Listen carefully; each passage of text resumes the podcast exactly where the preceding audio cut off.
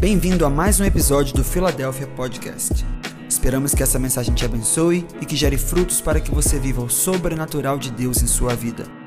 Conecte-se conosco em todas as redes sociais e também no YouTube, no arroba ifiladelphia.org. Que Deus te abençoe. Olá, gente. Bom dia, boa tarde, né? Meia, meio do dia, né? Bom dia, meia tarde. Meio dia, meia tarde. Então é bom dia, né? o estômago define. Bom dia, boa tarde. Não, é bom dia, então. Mas logo, logo vai ser boa tarde. Esse negócio é profético, né? É incrível estar com vocês. estou muito feliz a gente ter a oportunidade de compartilhar esse tempo juntos. Eu quero pedir a vocês a compreensão. Eu estou incomodamente com um surto de soluço, e, mas melhorei bastante. Vamos lá. Nossa intenção hoje, gente, é compartilhar e a gente crescer junto dentro do tema sobre adoração. Este é um dos temas mais importantes na Bíblia, porque isto define tudo o que é Deus, o que ele se expressa, como ele age, como ele faz e a maioria das pessoas, às vezes, falam, quando falam de adoração, não tem uma clareza de entender por quê. Até o dia de hoje, nós transformamos tantos hábitos que temos e transformamos esses hábitos chamamos eles de adoração. Quando lemos adoração na Bíblia, nós entendemos que a adoração ela existe antes de qualquer tipo de estrutura relacionado a um lugar relacionado a um templo ou relacionado a um modelo. Ao contrário disso, a Bíblia não mostra e não começa a ideia de adoração como um lugar de modelo. A Bíblia começa a adoração como lugar de contemplação, como lugar de percepção, como lugar de intimidade. Então, a primeira coisa que poderíamos dizer é que um verdadeiro adorador, o que é um adorador? Um adorador é aquele que tem a capacidade de trazer Deus dos céus à terra. E se fôssemos olhar qual foi o único homem que trouxe Deus para a terra, foi Adão. E por esse motivo, quando você diz, ah, o que é adoração, afinal? É tirar Deus da eternidade e colocar Deus aqui embaixo. E você diz, é fácil fazer isso? Não. Imagine, Deus está na eternidade e ele tem anjos, arcanjos, querubins e serafins. É, a Bíblia diz que ele tem 24 anciões, seres viventes, criaturas celestiais, e todas estas tributam a ele glória, honra, louvor, diferente de nós. Essas criaturas, elas cantam para Deus e ministram a Deus canções novas, eternas, porque tem uma revelação progressiva de Deus. Por isso a gente até brinca que a canção mais cantada na eternidade é, é uma frase, é né? Quando já cantaram essa música, aleluia? Como é que é? Aleluia.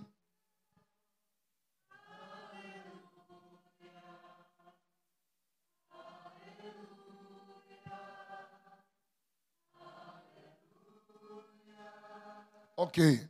Agora pergunta ao seu irmão o que significa aleluia. Você fica todo aleluiado e não hã? O que significa aleluia? Mil glórias? Não, não é mil glórias, não é mil folhas o nome daquele bolo. Não, é, não, não, mil glórias, não. Aleluia. Aleluia. Halel quer dizer elevado. Como? Como você fala Allah? O que significa Allah em árabe? Allah é aquele que sobe. Haled é tudo que está subindo. Yah. O que é Yah? Yah é o nome de Deus. As iniciais, o nome de Deus, como Yahweh. Ok? Jeová. Então, quando você fala disso, aleluia. Aleluia. Aleluia muito baixo, gente. Vocês não almoçaram, não, é? Será que tem peruá hoje? Ah, Lamandária. Se coloque de pé.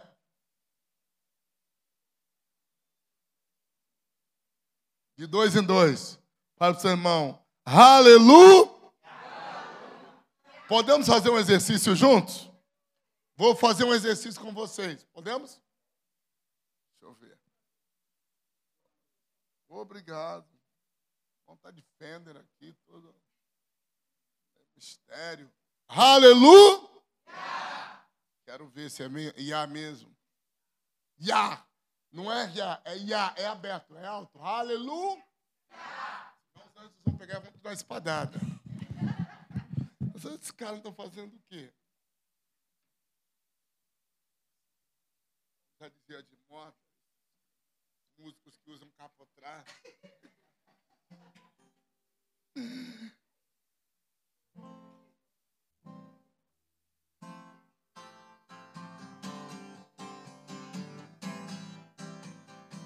Vamos assim, ó. Aleluia.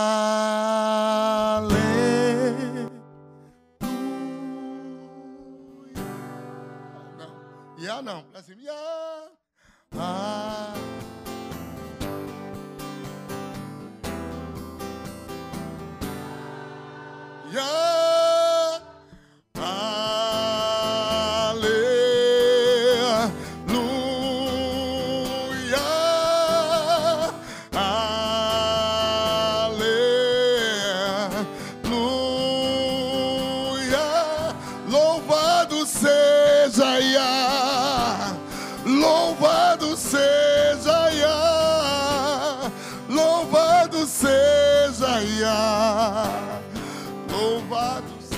Fale para o seu irmão, aleluia.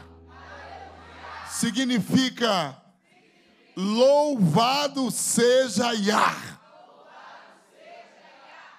Então, todas as vezes que você cantar aleluia, você está fazendo a canção da eternidade. Cada vez que um anjo contempla a glória de Deus, ou uma manifestação das obras da beleza de Deus, o que é que ele canta? Louvado seja Yah. Você imagine que a revelação de Deus na eternidade, ela não tem fim. Ela é progressiva. Então, o que é adoração? Adoração é um lugar de revelação progressiva sobre quem Deus é, sobre como ele se expressa e sobre como ele cria. Vamos para valer agora, então? O que, é que você acha? Vamos ver se a gente aprendeu? No IA você vai levantar a sua mão e dar um pulo. Quero ver se você tem força para isso. Vamos lá. Vamos lá.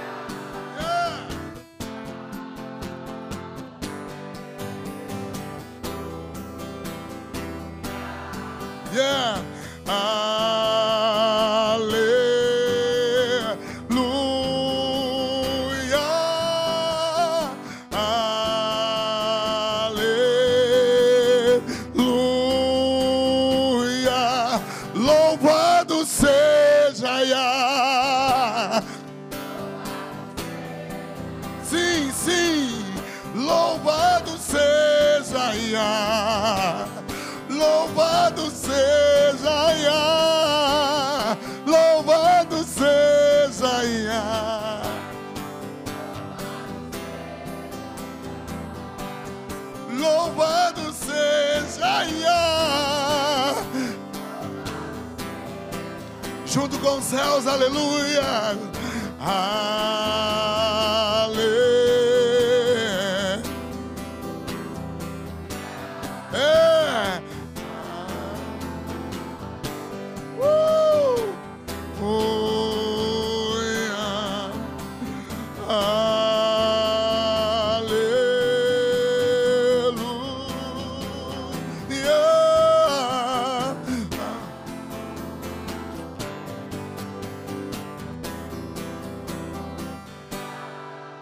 Dar mais uma lição. Você nunca pode pronunciar o nome dele sem levantar a mão.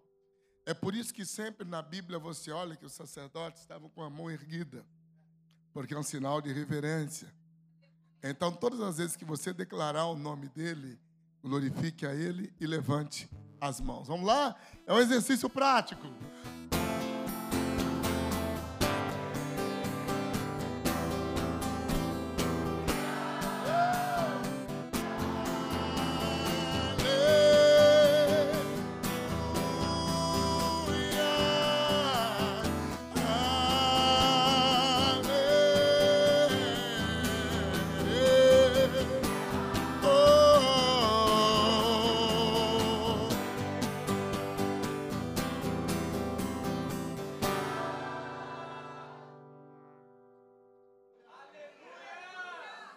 Mas por que isso? Porque os anjos podem cantar.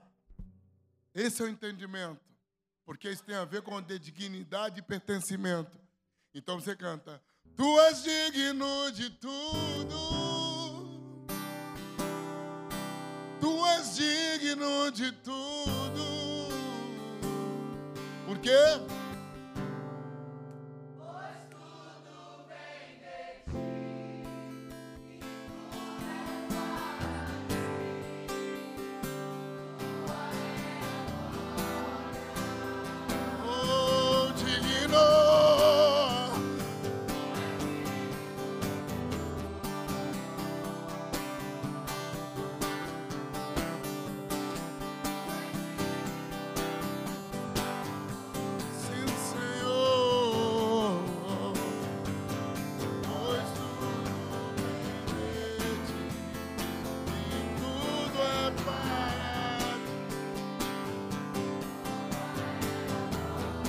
As nossas mãos erguidas, tu és digno.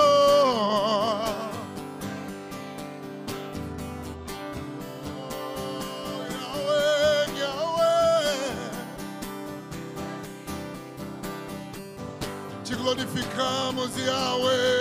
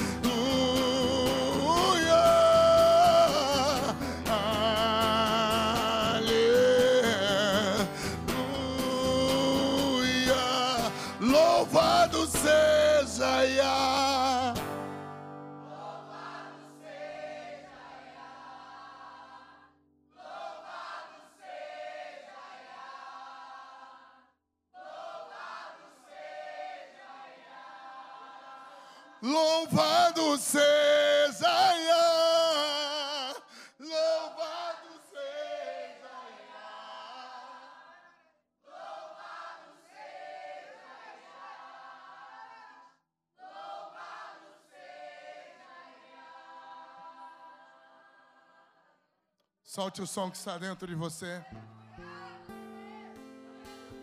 Solte o som que está dentro da sua alma.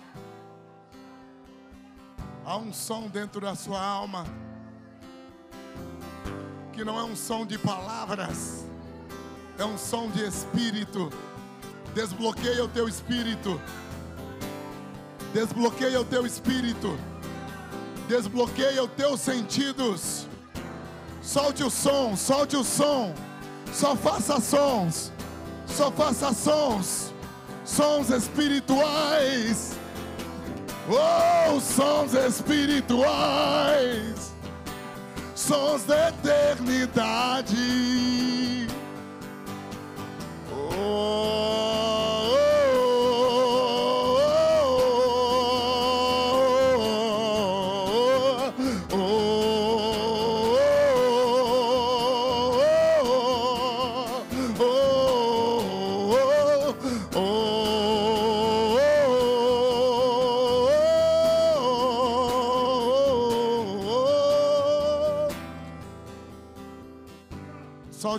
está dentro de você.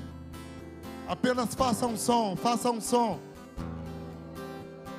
Não se preocupe com as palavras, você não tem que imitar a ninguém. Você tem que pôr apenas aquilo que é artesanal da tua vida para Deus. É o que vai sair da tua alma para Ele. Você não está imitando a ninguém. Você está criando para Ele um novo som, uma nova adoração que sai do seu interior, que flui do seu interior.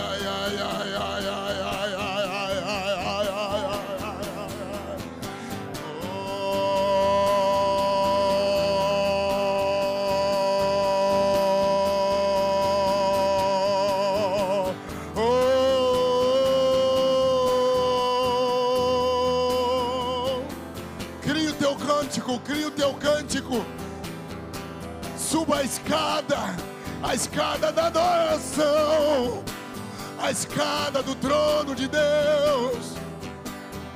Há uma escada, há uma escada, há uma escada, há uma escada, há uma escada, há uma escada, há uma escada.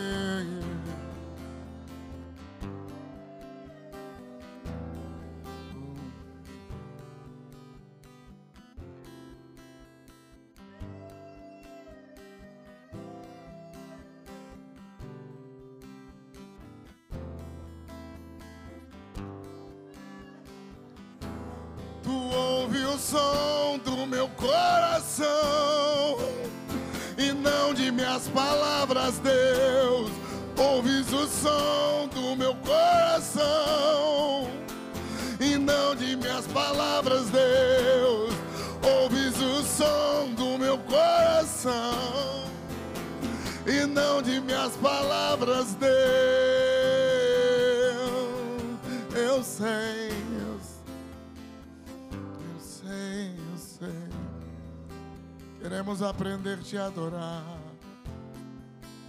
não como homens nos ensinaram, mas como você quer receber a nossa adoração.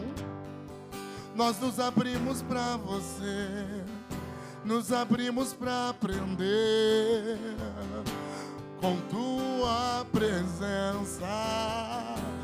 Abre os nossos olhos, abre os nossos olhos, nos faça ver para criar uma nova adoração, Deus, uma nova canção.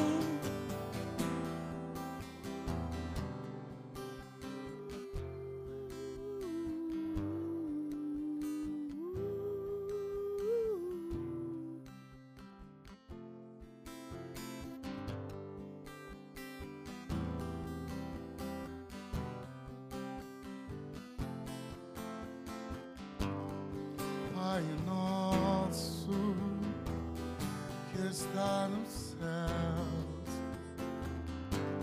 santificado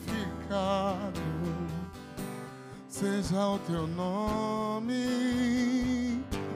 por todo sempre.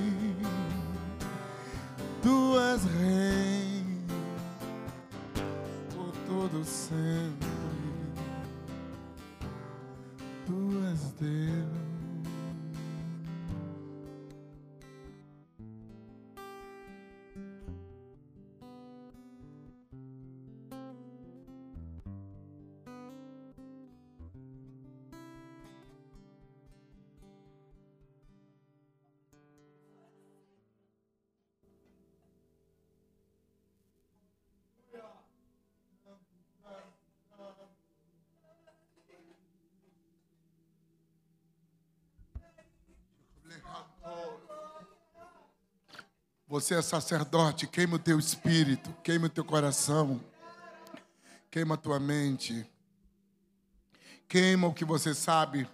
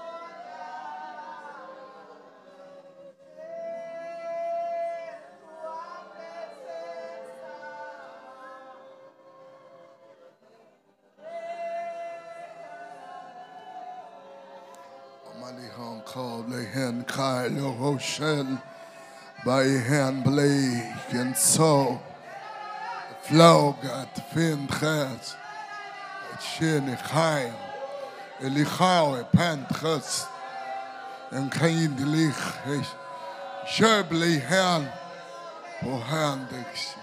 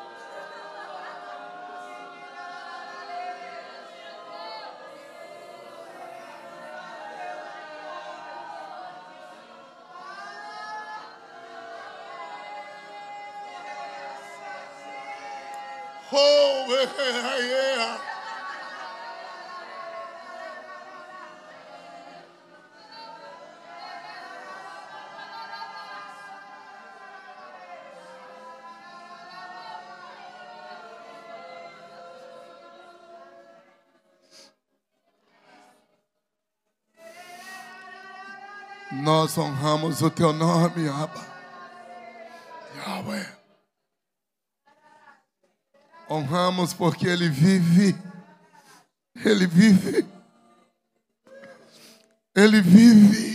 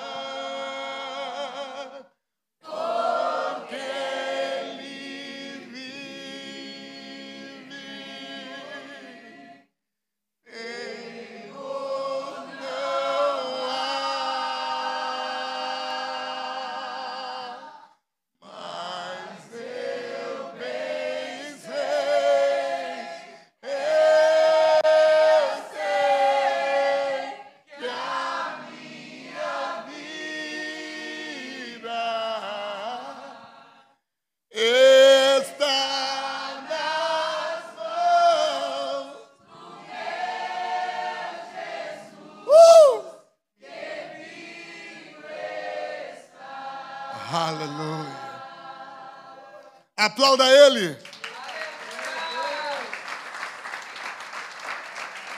Ótimo. A um rei só aplaudimos acima da cabeça. Amém.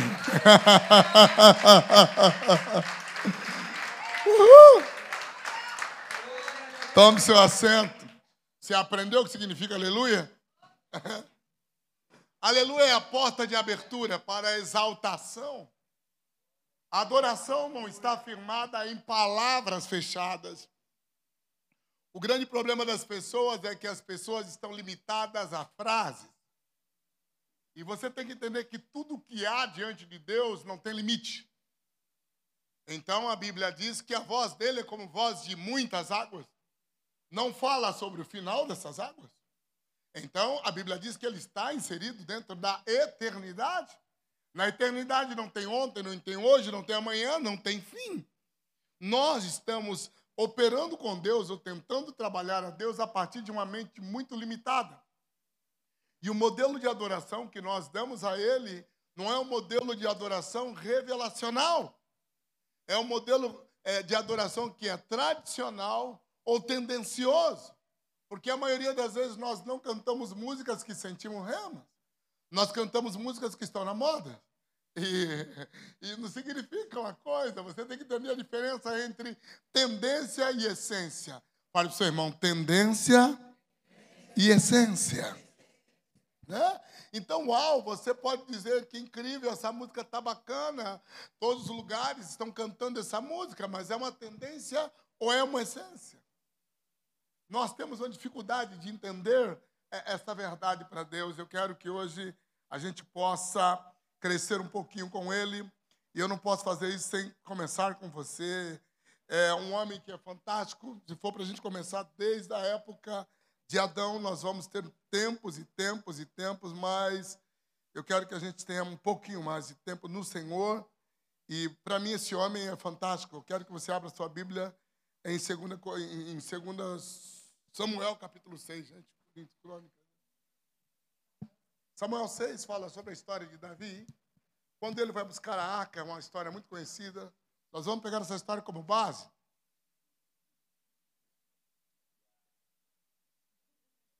Sim, Yah. Parece até alemão também, Yah.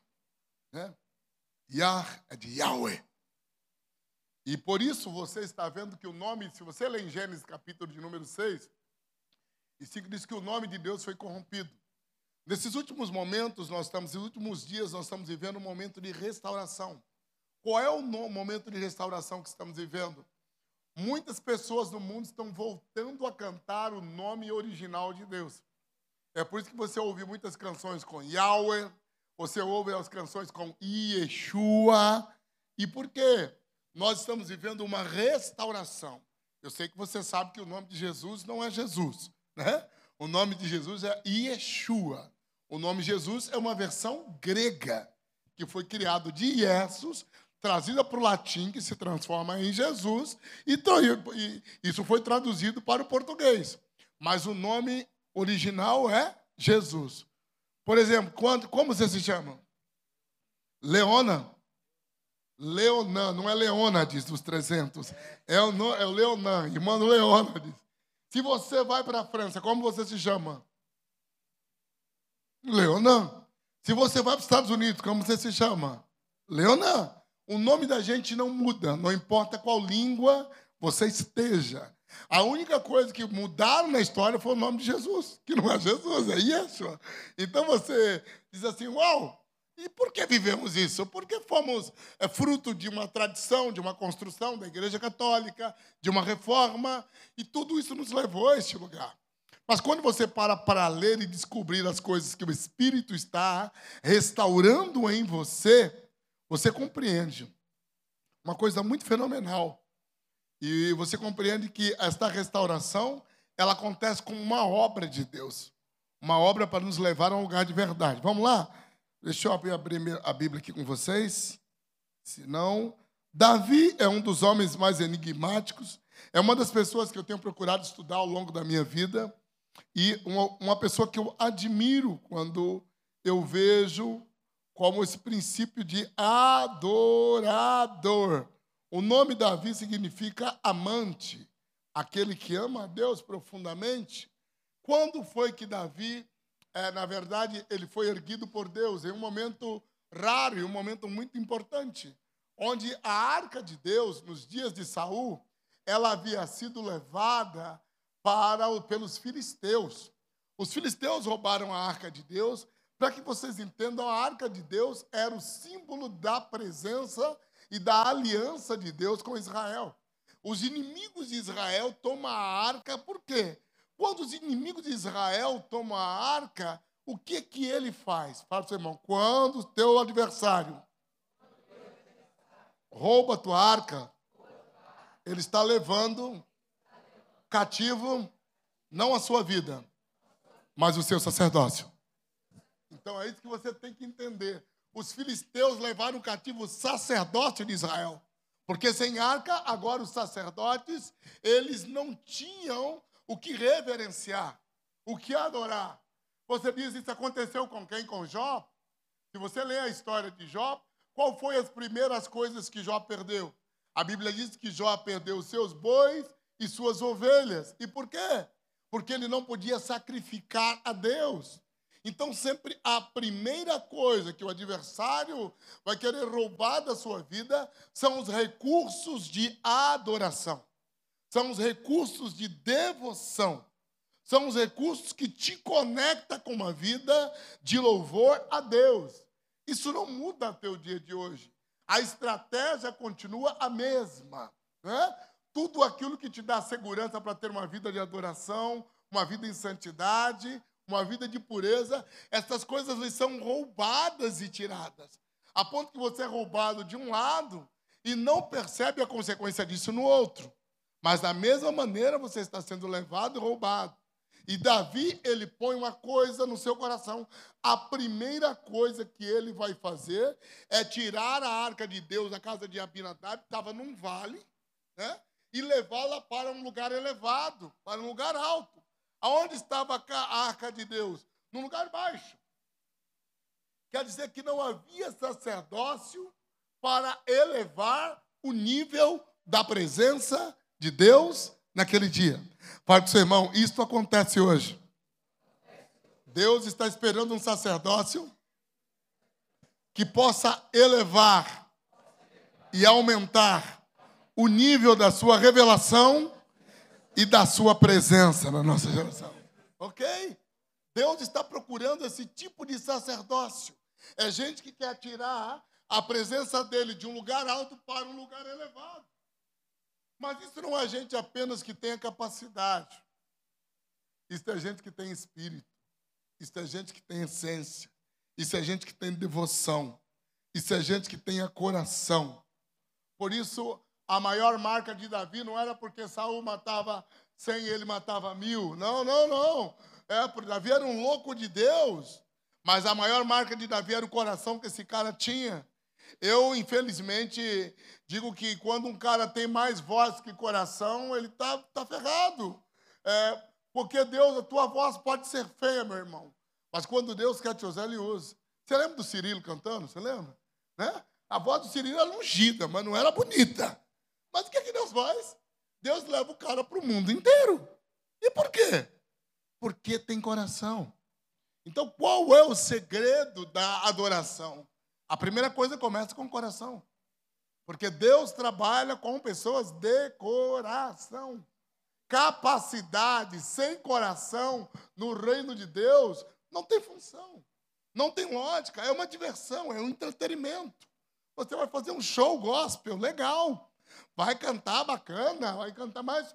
Cara, se o teu coração não tiver alinhado para perceber aquilo que Deus quer ouvir e receber, como Ele quer, porque a grande questão não é o que sabemos fazer, é o que atrai a Deus. É? O que fazemos, nós não cantamos para que os irmãos chorem. De vez em quando eu vejo os irmãos, parece que acham que está num show. Ou oh, canta aquela música que eu gosto muito. Cara, não é show do Fábio Júnior. Você não está cantando para ninguém chorar. Não, não, não, pelo amor de Deus. Estamos fazendo para Deus. Não para nós, nem para os irmãos. Nós, durante muitos anos, paramos de fazer cultos para Deus e começamos a criar cultos para nós. Cultos que nós gostamos. É o estilo de pregação que nós gostamos, as músicas que nós gostamos, sem nos importar que estamos fazendo algo para reverenciar, elevar e manifestar a presença de Deus. Né? Então, quando falamos sobre restaurar a adoração, nós falamos sobre voltar a um lugar de sacerdote. Esse lugar de sacerdote eu não vivo para aclamar o meu conhecimento, a minha capacidade ou as minhas obras. Nesse lugar de sacerdote, eu vivo para honrar a Deus. Qual é o princípio de um sacerdote? Honrar a presença de Deus. Quantos são sacerdotes aqui? Amém? Todos somos sacerdotes. Fale para o seu irmão, todos somos sacerdotes. Exato, a Bíblia diz que nós somos feitos sacerdotes nele. Então todos somos sacerdotes. O que faz um sacerdote? É alguém que é capaz de conhecer a Deus, de trazer a vontade de Deus para o mundo e ao mesmo tempo interceder pela necessidade do povo diante de Deus. Davi nos diz assim, olha lá, versículo 1. Tomou Davi, capítulo 6, segundo Samuel. Tornou Davi a juntar todos os escolhidos de Israel em número de 30 mil. Dispôs-se com todo o povo que tinha consigo e partiu de Balá de Judá, para levarem de lá para cima, porque estava embaixo. Ok? Para levar de lá para cima a arca de Deus, sobre a qual se invoca o nome do Senhor dos Exércitos, que se assenta acima dos. Acima dos O, o trono está acima dos querubins? Sim ou não? Amém. E puseram a arca de Deus num carro novo e levaram da casa de Abinadab, que estava no teiro, e Uzai e Aion, filho de Abinadab, guiavam um carro novo. E levaram-no com a arca de Deus da casa de Abinadab, do teiro, de Aion adiante da arca. Davi e toda a casa de Israel alegrava-se perante o Senhor. Com toda a sorte de símbolos, instrumento de pau, de faia, com harpa, com saltérios, com tamborins, com, com pandeiros. Quando chegaram à era de Nacon, estendeu Usa a mão à arca de Deus e a segurou, porque tropeçaram os bois. Então a ira do Senhor se atendeu contra se acendeu contra Uza e o feriu ali. Por esta irreverência. E morreu ele junto à arca de Deus, e desgostou-se Davi, porque Deus o irrompera contra Uzá. E o chamou aquele lugar de Pérez, Uzá até o dia de hoje. Temeu Davi o Senhor naquele dia e disse: Como virá a mim a arca do Senhor? Não quis Davi retirar para junto de si a arca do Senhor, para a cidade de Davi, mas a fez levar para a casa de Obed-Edom Geteu. E ficou a arca do Senhor na casa de Obed-Edom Geteu três meses. E o Senhor o abençoou, ele e toda a sua casa. Primeiro princípio que aprendemos com isso aqui é que Deus sempre levanta adoradores para fazer movimentos que expressam uma nova versão da sua presença. Então, quando você diz qual é a questão de uma mobilização de adoradores, aqui nós olhamos uma coletividade. Pode acreditar que Deus nunca está levantando você sozinho. Quando você está sendo levantado na sua, na sua geração, há outras pessoas que estão sendo despertadas por Deus junto com você. E a maioria das vezes você não conhece essas pessoas, mas você é surpreendido por elas. No dia que você encontra essas pessoas em algum lugar e você fala: Uau, nós estamos falando a mesma coisa, sentindo a mesma coisa, cantando a mesma coisa, vendo a mesma coisa. Por que isso? Porque Deus está levantando uma geração, não apenas uma pessoa. Por isso nós não somos ah, o melhor de Deus. Você não pode se sentir o supra-sumo, o rei da cocada preta. Não, não. Né? Ah, você vai sentir o quê? O, o, rei, na verdade, da muqueca capixaba. Não, Deus pode levantar a baiana também. Não é assim. Né? Deus usa todos. Então, vamos compreender como Deus trabalha. E você aprende que dentro da coletividade, você não se torna absoluto. Ah, uma das maiores tristezas que você pode ver são quantos movimentos de adoração você viu nascer e morrer no Brasil. Hã? Diversos. Quantos passaram? É, você tinha. Talvez não é da época de vocês, vocês são jovens, mas a, Lagoinha tinha um, um ministério chamado Diante do Trono que enchia estádios no Brasil. Você imagina isso? E a gente está falando uma época que não tinha internet como hoje, tá? Não é hoje que você tem internet, você tem Instagram. Não, não, não, não. Mas o que era isso? Era uma graça, era mover. Aí você tinha outro grupo chamado Trazendo a Arca, né? que moveu o Brasil inteiro. Foram tantos movimentos. Você já notou que esses movimentos vêm e passam, vêm e passam, vêm e passam. E você diz: por que morre a unção? Por que morre a adoração?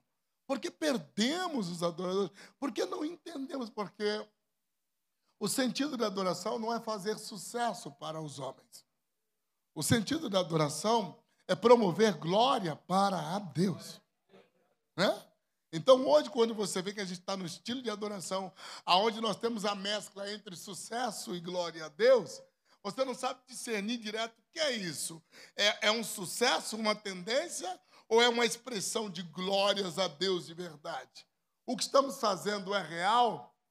Então, eu sempre digo que a maior marca de um adorador é o coração, porque um adorador não precisa ser visto para se adorar.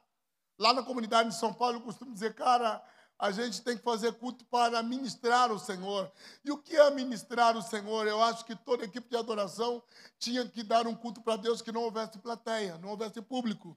É o dia que você vai dizer: olha, nós vamos fazer um culto para Deus, mas é para Deus, não tem ninguém assistindo, não tem ninguém vendo, de fato. Porque a gente fala que faz culto para Deus, mas sempre tem pessoas assistindo. Hã?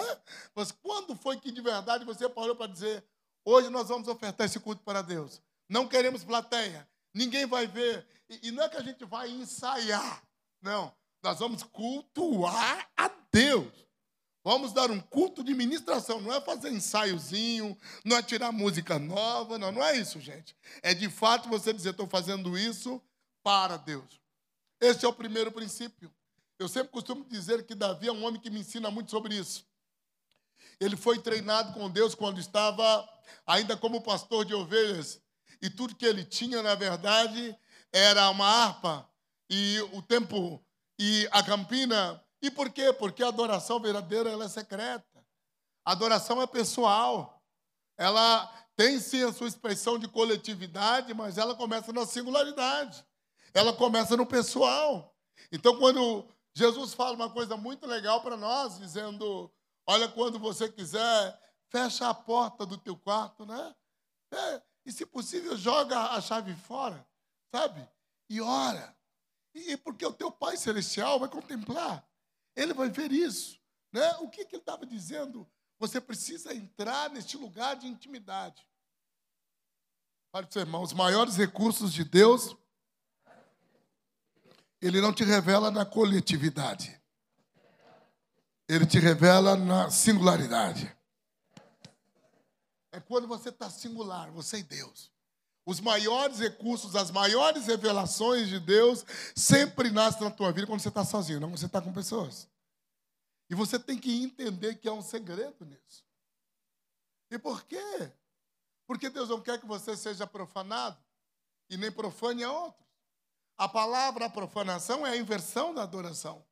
Davi vai buscar a arca e ele faz uma coisa maravilhosa, ele cria uma estrutura linda. Ele pega os profissionais, ele contrata sacerdote, pega músico, pega soldado, pega todo mundo e diz: vamos fazer uma festança, vamos buscar a arca de Deus. Mas como? Em alto glamour. Vamos fazer isso. Vamos mostrar para Israel que Deus está de volta. Gente, nem sempre Deus está de volta na nossa festa. Diz para o seu irmão: Deus não está presente na sua festa. Ele está revelado na festa dele. Ok? Às vezes nós fazemos festas para nós, dizemos, Deus se revela. E sabe o que acontece? Nada. É horrível. Aqueles cultos que Deus não vem. Hã? Que nem ar tem, você fica desesperado. Você canta dez músicas para acertar uma que os irmãos se lembram. E choram quando ouvem ainda, né? Então, eu digo que a manipulação é terrível. Eu sempre falo para os meninos, cara, se você cantou três vezes a música deu certo, não canta mais. E por quê? Porque você já criou uma manipulação emocional com o povo. O povo já está viciado naquela música. Eles não estão cantando aquilo mais para honrar a Deus, mas eles se identificam com as suas emoções com aquilo. Então eu preciso entender o que, que tipo de cenário eu estou criando para Deus. A Bíblia diz que Davi estava com toda a sua força, com todo o seu povo, dançando, para ele estava tudo bem. E Davi, ele ouviu uma coisa, ele, naquela época, os filisteus de outros povos carregavam seus deuses em festivais em carros de boi. E o que, que faz Davi? Ele diz, cara, isso aí é legal. Né? Todo mundo faz, os festivais espirituais acontecem assim. E a Bíblia diz que Davi ele pegou essa tecnologia e a trouxe para dentro de Israel. Só que ele feriu um princípio. Qual o princípio? De Levítico, de Fraica, que diz que a arca de Deus ela deveria ser levada pelos sacerdotes nos ombros e nunca ser carregada pelo carro de boi. Aprenda uma coisa, eu brinco sempre que a tendência é muito perigosa. Então hoje, antigamente toda a igreja era azul de cortina vinho, você lembra disso? Misericórdia, você entrava, era aquela, aquela azul e aquela cortina vinha de fundo. Hoje toda a igreja é preta e tem painel de LED. Né? Não, nada contra, estou brincando. Mas o que acontece? Nós suplantamos uma tradição por outra. Isso quer dizer, a gente tira uma tradição e, na intenção de lutar contra uma tradição, a gente acaba criando outra tradição. E chega um momento que você é tão inconsciente, você vai ver que está todo mundo padronizado e robotizado. Você lembra no tempo que aqueles irmãos gostavam das danças proféticas? Que os irmãos compravam os DVD de dança, onde você via os mesmos passinhos. Um dia eu falei, irmão, essa dança não é profética. Essa dança da diante do trono, dançando pelas nações, não é profética. O pastor ficou bravo comigo. Eu falei, cara, dança profética é feita na hora, é espontânea, não é ensaiada. Não posso ensaiar e dizer que é profético. Não é. Está anunciando o que essa dança? Profético é o que está anunciando que vai vir. Esse passo já é repetido, já está velho, não é profético. E ficaram bravos comigo, muito bravos. Nada contra os irmãos que dançam, por favor. Mas é só um toque para você aprender a buscar. Um... Vai fazer um. Que tal fazer um workshop, um curso lá com serafins, aprender assim alguma coisa? Alguns passinhos novos? Eu acho que é, é legal, entende? Alguma coisa assim nova, porque a Bíblia diz que eles dançam para ele. Então vamos fazer isso. E o que fez Davi? Pegou a tecnologia. Gente, a estrutura é muito boa, mas ela não é a essência. Nós não podemos suplantar a estrutura por essência. A organização é perfeita, mas ela não é organismo, ok? Ela é híbrida, ela é humana, ela é morta. Essa cadeira é maravilhosa, mas não tem vida. Então nós temos que aprender a usar as estruturas para servir a essência, e não a essência para servir as estruturas. E nós acabamos, nos últimos anos, enveredando em nome de uma tecnologia, de uma adoração hypada, estereotipada. Aí vem todo mundo de domingo já sabe, cara. Você está entendendo? Não pode. Então, hoje você tem que aprender o que é originalidade.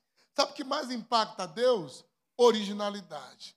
A tendência mata a revelação. Todo mundo pensa que está na moda, está na revelação. É o contrário. Todas as vezes que você está na moda, você está no movimento natural dos homens. Fala para o seu irmão, a voz do povo não é a voz de Deus. Ok. Então, quando você vê todo mundo, não, que todo mundo está indo nessa direção, Deus está no contrário. Você tem que ler um pouco sobre o profeta Micaías na Bíblia. Ele é interessante. Enquanto todos os profetas diziam uma coisa, ele sempre dizia o contrário. E o rei dizia: Eu não vou nesse cara, não. Ele nunca me fala nada bom. Ele sempre fala. Todos os profetas dizem que Deus vai me abençoar. E ele disse que Deus vai me corrigir. Porque todo o povo estava com aqueles profetas. Deus não anda com a multidão, gente. Deus anda com originalidade. Deus anda com a verdade. Deus anda com quebrantamento. Deus anda com uma piedade. Esse é Deus. E quando você está num lugar onde você está sendo movido por massa, você não está movido por revelação. Você está movido por empolgação. Você está movido por desejo coletivo, por interpretação de prazer coletivo, e não por revelação do Espírito. Então você precisa entender que em cada lugar Deus se revela de uma forma. Deus não trabalha com padrões. Deus trabalha por medidas. Fala para o seu irmão, é uma medida e não padrão. E cada lugar tem uma medida de Deus. Você crê nisso? Você crê que nesta cidade há uma medida de Deus para fazer músicas que tenham a ver com a obra dele nessa cidade? Músicas para relatar o que ele está construindo com vocês nesse estado, isso chama-se medida de graça. Para cada lugar, cada jurisdição. Eu digo assim, eu até eu voltei, eu fui para a Bahia alguns meses atrás, e eu fiquei muito triste, fiquei preocupado porque quando eu cheguei na Bahia, eu tive uma visão de muitos poços fechados, e eu falava com os pastores engraçado, porque a música baiana é a base de influência de ritmo para a música do Brasil inteiro e alguns lugares do mundo, mas não tem uma expressão de adoração baiana que foi a do Brasil. Então você vê que a música da Bahia contagia todo o Brasil, mas a adoração não. Então há um roubo espiritual exatamente no sacerdócio. Quando é que você vai percebendo exatamente essa medida de Deus? O que fez Davi? O que é buscar a arca de Deus? É buscar a presença, mas do nosso jeito ou do jeito de Deus? Os cultos que fazemos é para nós ou para Deus? Que é que vocês acham? Para nós ou para Deus?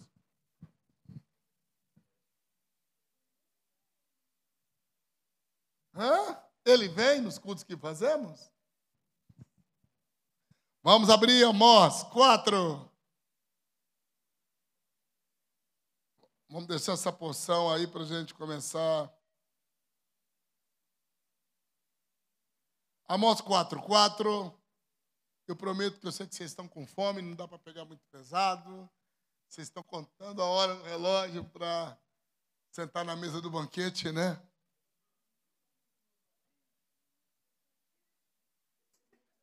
Mas não estou batendo, não.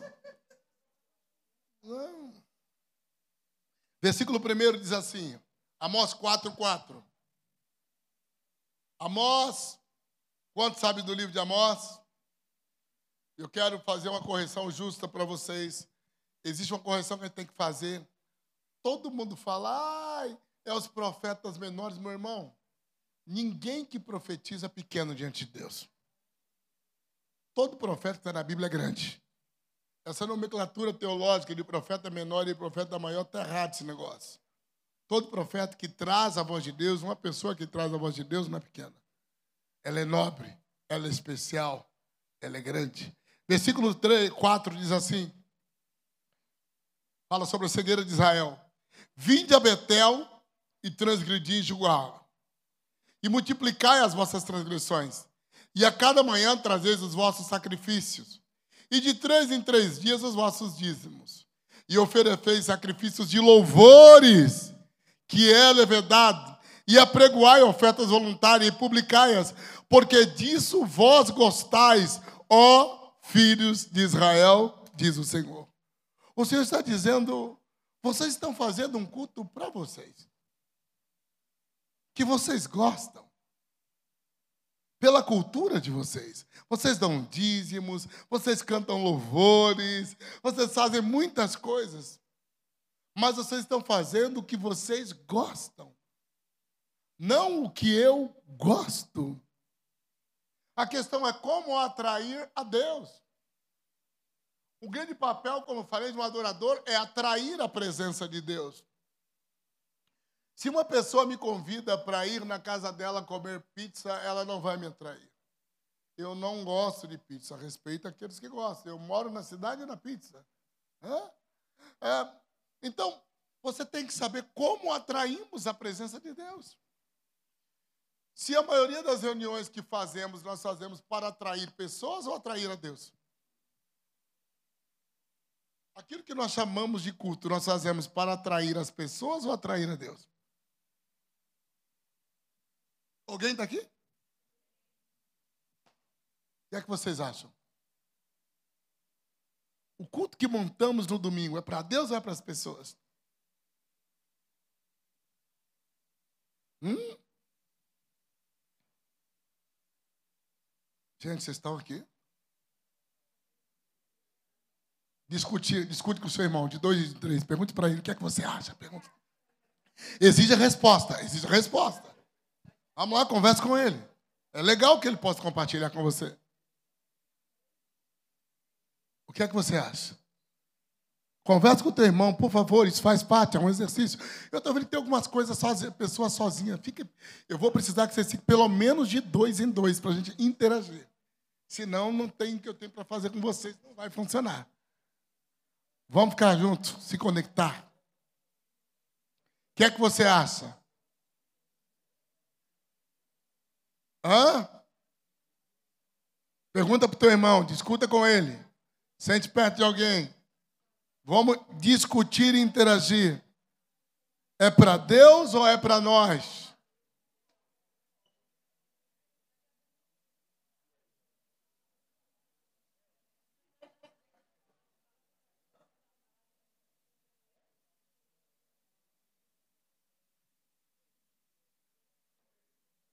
Sabe qual a maior, a maior problemática disso? É que nós fazemos cultos que Deus não vem. E eu diria que de cada dez cultos que fazemos, quantos Deus vem? Então você tem que parar e fazer essa avaliação. Nós aprendemos a fazer cultos. nós aprendemos a fazer um tipo de culto que o culto a Deus não está presente e passa a ser despercebido. Porque as pessoas já choram com a música que cantamos, independente disso.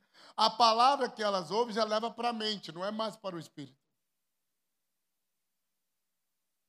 Então nós estamos entendendo que eh, entrar nesse lugar de adoração, de ser os sacerdotes, é restaurar uma ordem cerimonial para Deus.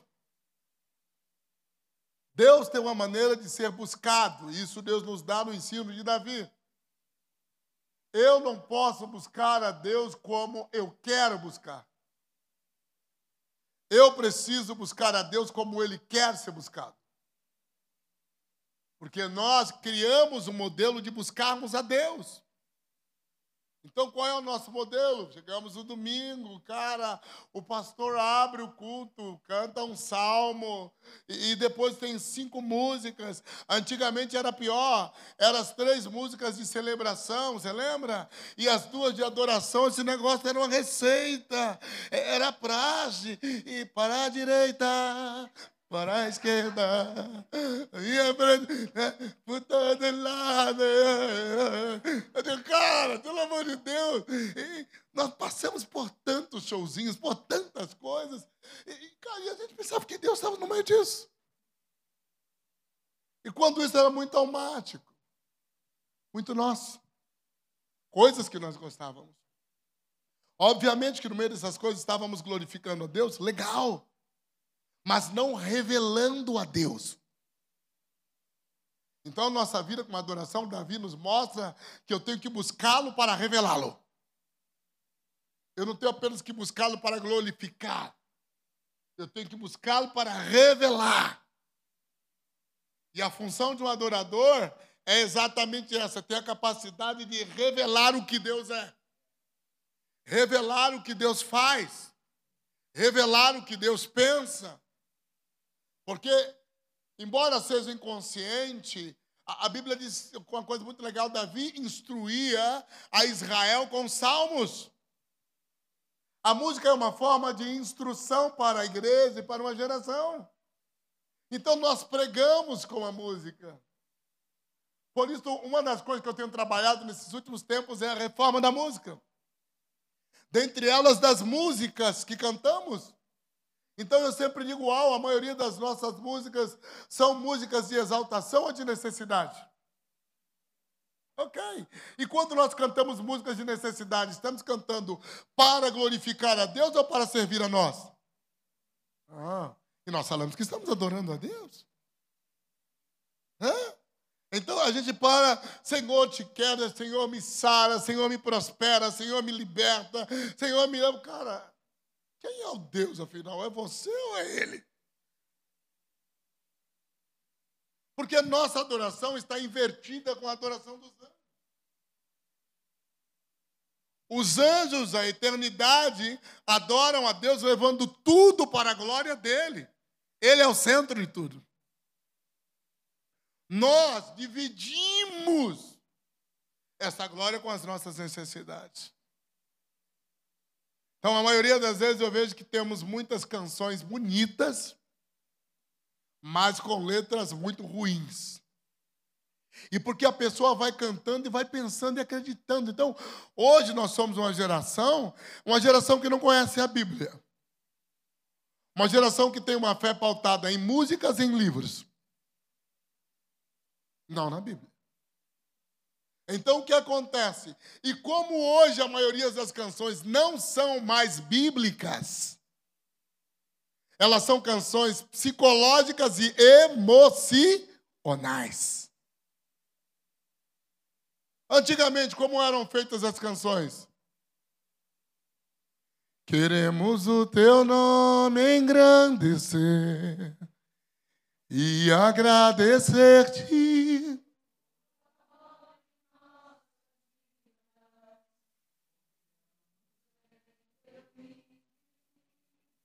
O que é isso? É um salmos. Não é a emoção de um homem, é a palavra de Deus.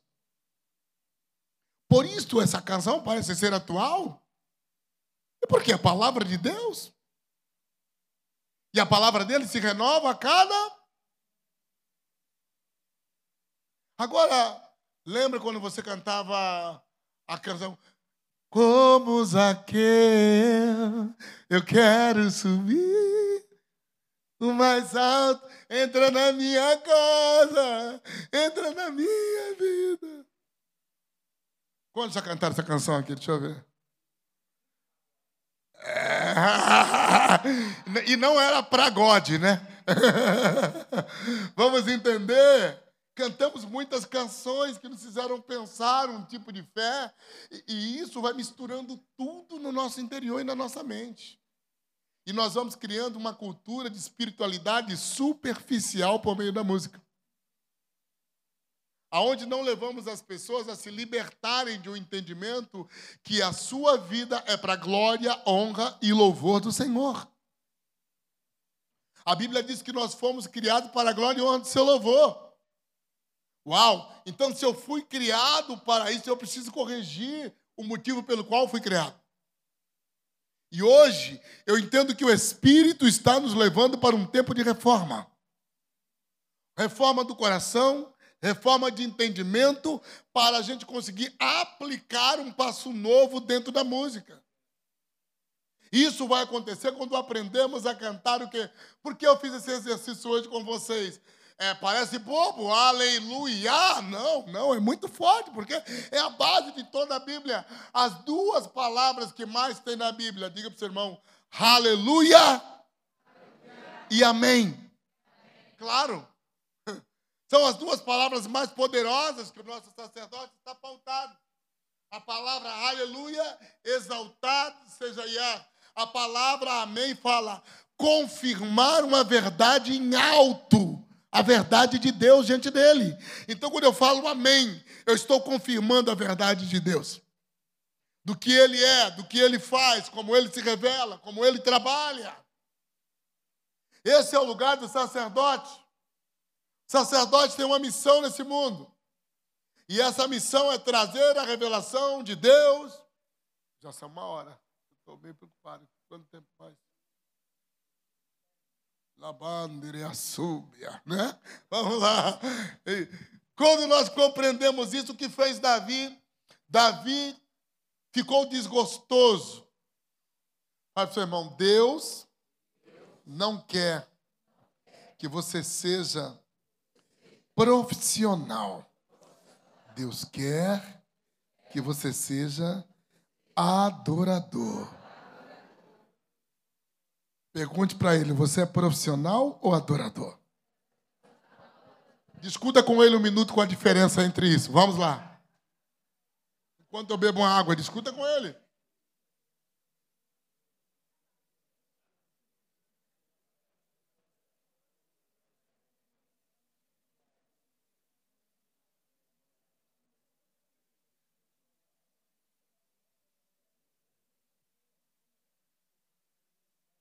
Profissional é aquele que faz as coisas por técnica, por capacidade, por métrica, mas não por aquele que é orgânico. Sabe o que é orgânico? Orgânico é aquilo que não tem padrão. É como uma árvore. Ela cresce, um galho vai para a direita, outro vai para a esquerda, outro nasce torto, e por quê? É orgânico, é vida crescente. Sabe quando somos orgânicos na adoração? Quando nunca voltamos a fazer a mesma coisa. Sempre estamos avançando de uma forma nova. E por quê?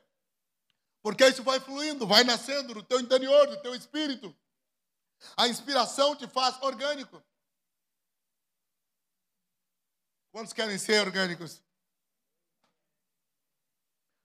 Davi disse cantar ao Senhor um cântico novo. Nós cantamos as mesmas músicas quantos anos? Para o seu irmão cantar ao Senhor um cântico novo. Você está devendo um cântico novo para Deus. Ah, cantamos todos os domingos as mesmas músicas. Deus fala de novo, esses caras estão cantando isso. De novo. Agora você imagina que a gente a cada domingo está dando canções repetidas para Deus e na eternidade ele tem um querubim, um serafim fazendo uma música nova a cada centésimo de segundo? E Deus às vezes sair lá de cima para ver esses caras cantando essas músicas lá embaixo de novo.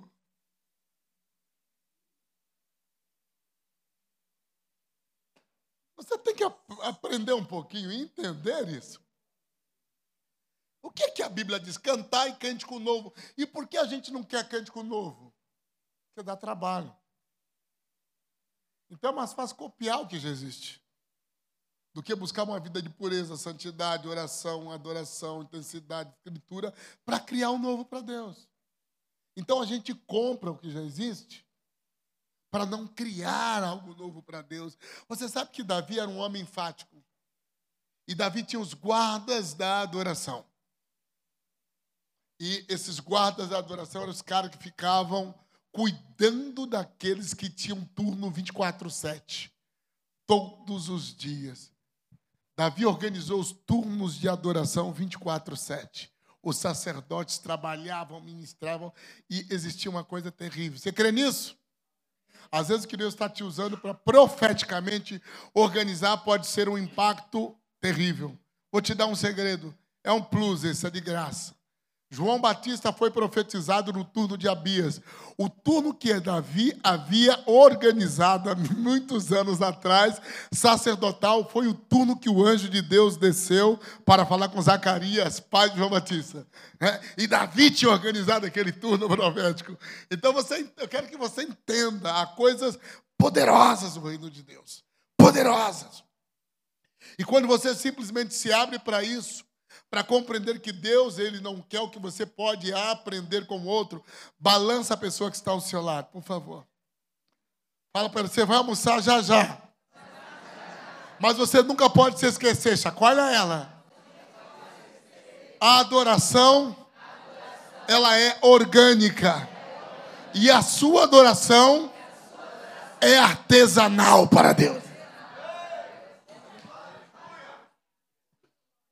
O que é artesanal? É aquilo que sai de dentro de você, é o que você cria.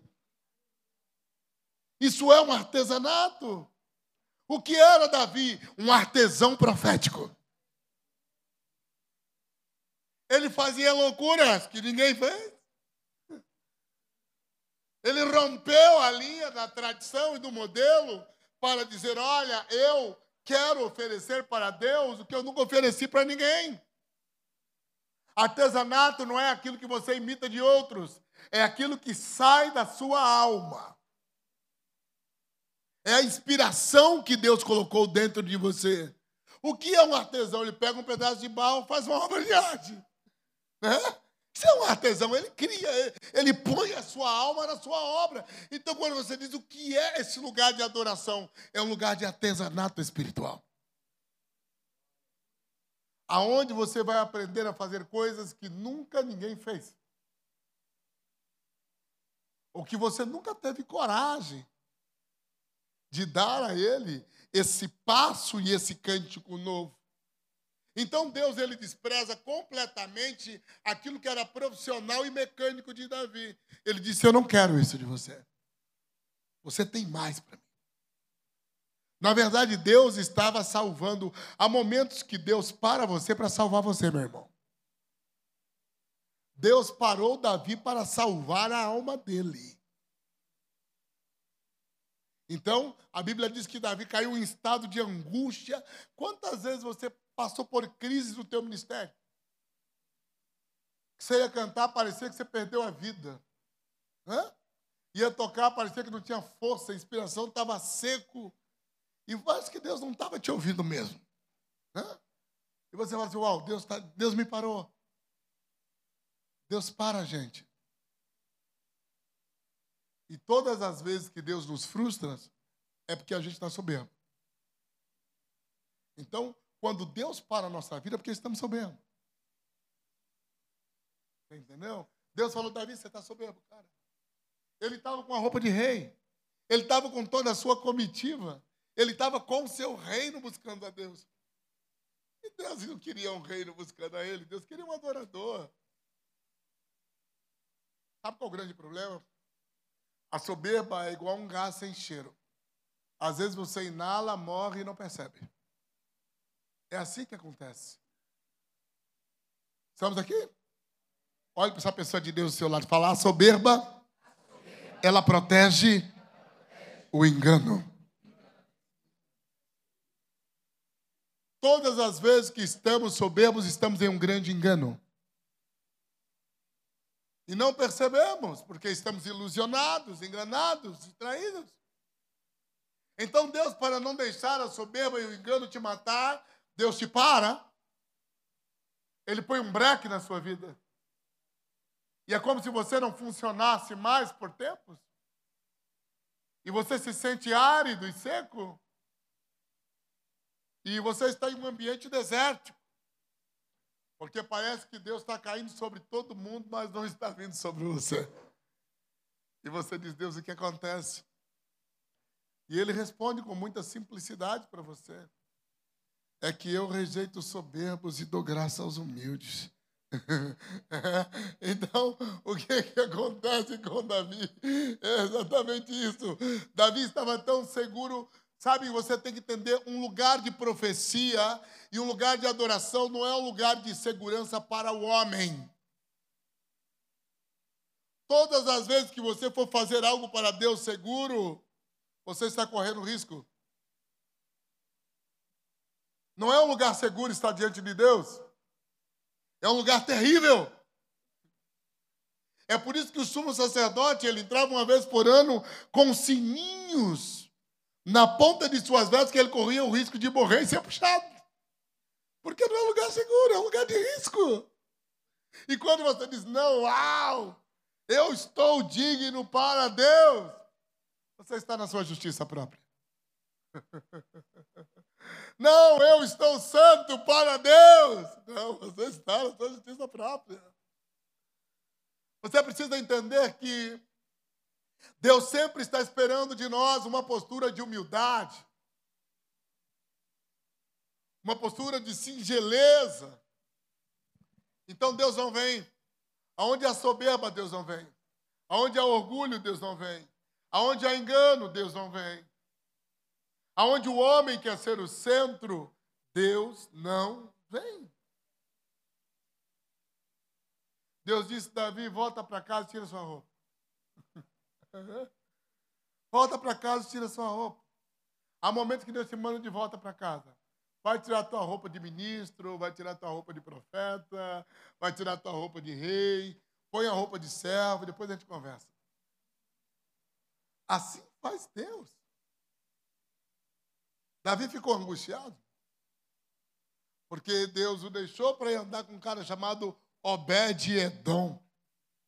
Quem era Obed-Edom? A palavra Obed no hebraico é servo. Significa servo de Edom. Deus não queria um rei. Deus não precisa de reis. Deus ele está esperando servos. Fala para irmão, se liga. Estamos entrando numa época do avivamento dos servos. Ok? O avivamento entrou na casa de Edom, é o avivamento dos servos. Não é o avivamento dos reis, é o avivamento dos servos. É o avivamento daqueles que querem apenas honrar, elevar e servir. Coração e serviço é a base do sacerdócio. Se você não tem coração e serviço, você vai querer ser diretor, né? líder de louvor, o profeta da música.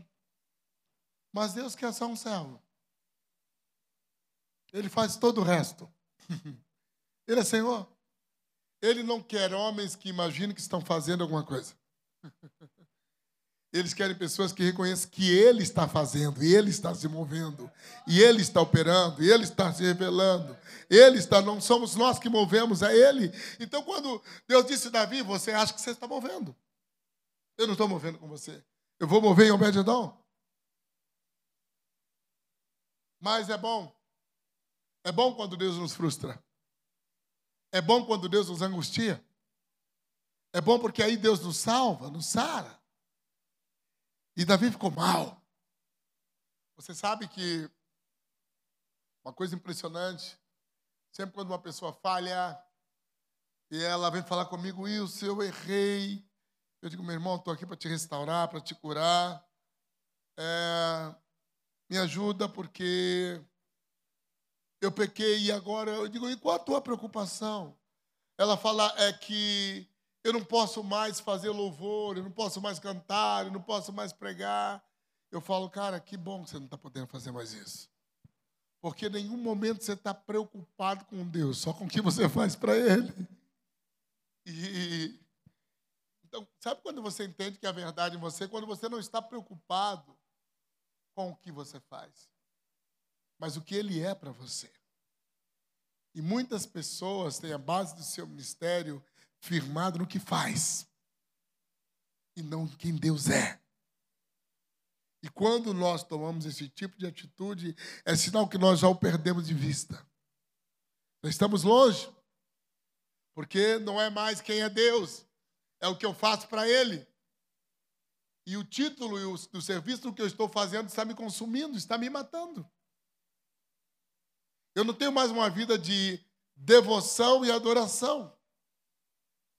Eu tenho uma vida apenas de um homem que desfruta da glória do título de Deus.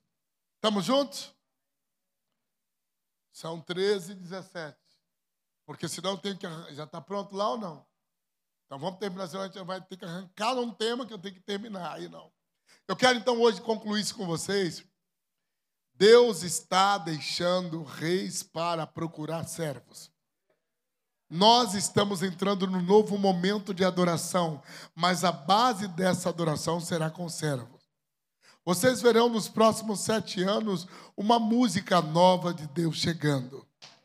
Mas eu digo a vocês que não é uma música sofisticada, é uma música simples.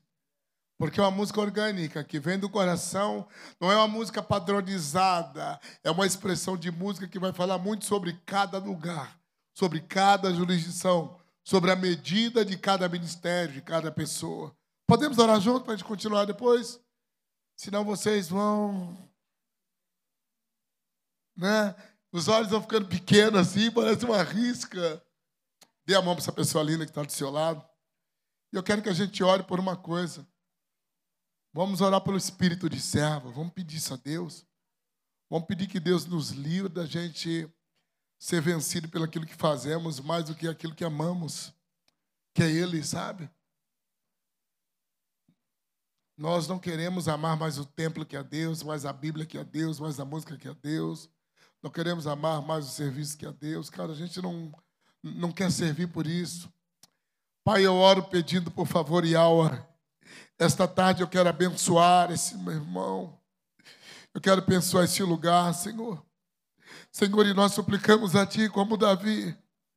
Não nos deixe, Senhor, cair no engano de nos tornarmos profissionais, Senhor. Profissionais de uma estrutura, profissionais de uma ferramenta. Eu abençoo os meus irmãos, Senhor, com a unção de Obed-Edom aqui, Senhor um coração quebrantado, um espírito humilde, uma mente aberta, uma disposição interna para cumprir o teu propósito. Eu quero profetizar que o Senhor vai levantar no estado de vitória do Espírito Santo uma geração de Obed-Edom, Senhor. Eu quero declarar que há, Pai, um cântico novo que nascerá na casa de Obed-Edom, como diz a tua palavra que a casa de Obed-Edom, ela foi visitada e Todos foram, Senhor, sim, Senhor, impactado pela benção da tua presença. Então eu quero pedir, Espírito do Senhor, esta tarde nós abrimos a nossa mente, abrimos o nosso espírito para aquilo que vamos crescer com o Senhor. Em nome de Jesus. Amém.